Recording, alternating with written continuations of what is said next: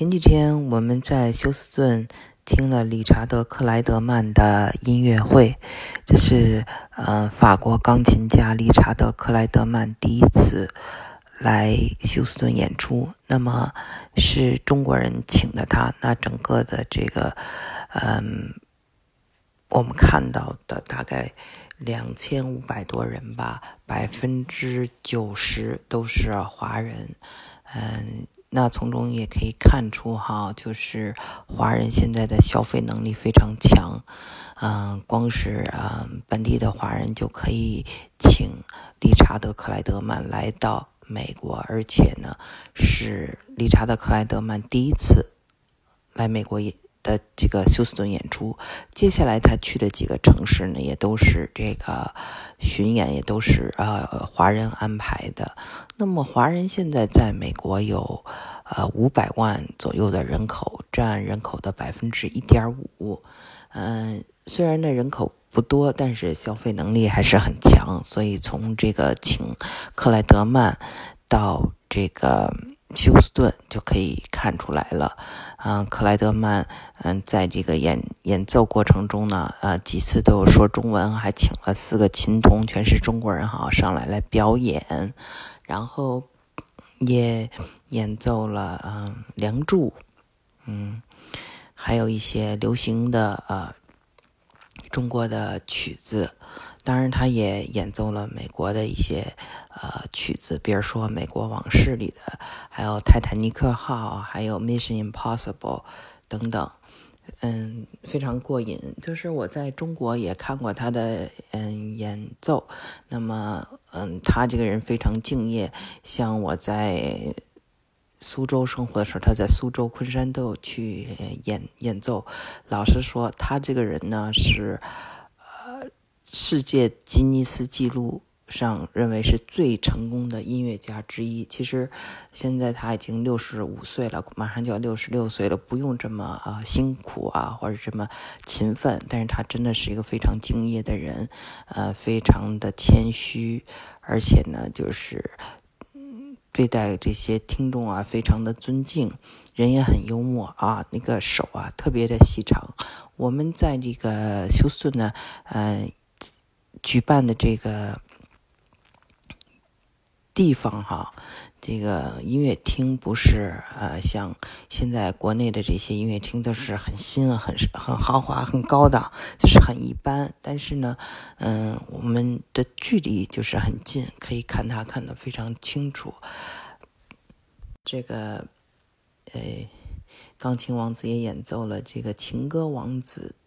嗯。的一首曲子叫《爱如潮水》。那么有人就说啊，这个克莱德曼呀，他是通俗的，根本就不高雅。但是对我们来说，其实高雅并不重要，最重要的是记忆。他勾起了青春的记忆，不管是水边的阿迪丽娜，还是梦中的婚礼。嗯，还是嗯，罗密欧与朱丽叶都给我们带来很多美好的回忆。我们在呃成长的过程中，多多少少都听过很多他的曲子，而且呢，他八十年代的时候在中国呢，就是可以说是家喻户晓。那大家应该都有呃一些记忆。那么这次呢，他来就等于是一个重温记忆。那么，同时也证明，就是说，华人海外华人呢，他的这个消费能力，不仅可以请很多的，就是国内的，嗯，比如说杂技团呀，或者一些呃歌手啊，来呃美国举办这些嗯迎春呐，或者是庆十一啊各种活动哈，那么也可以请像。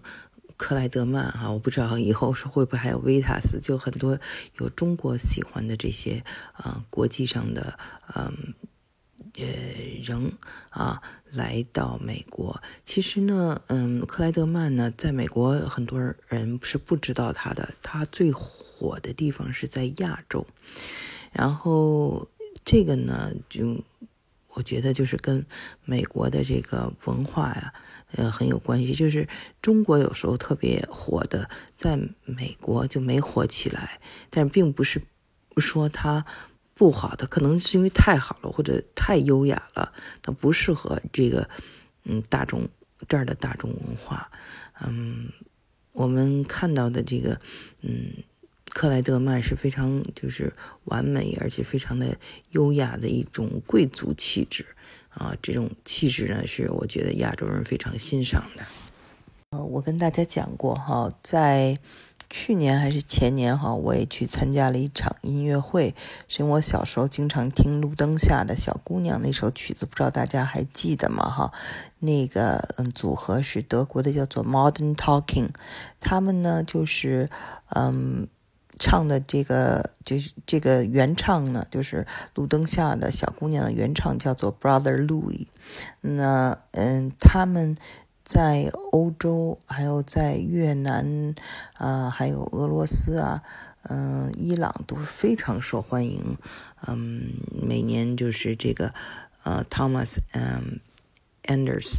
他呢就是世界巡回演唱，但是到了这个休斯顿呢。就是也是大部分都是外国人来听，嗯，很多人排队，但是呃，本地的美国人就很少，因为他呢给这个当年啊，就是那些嗯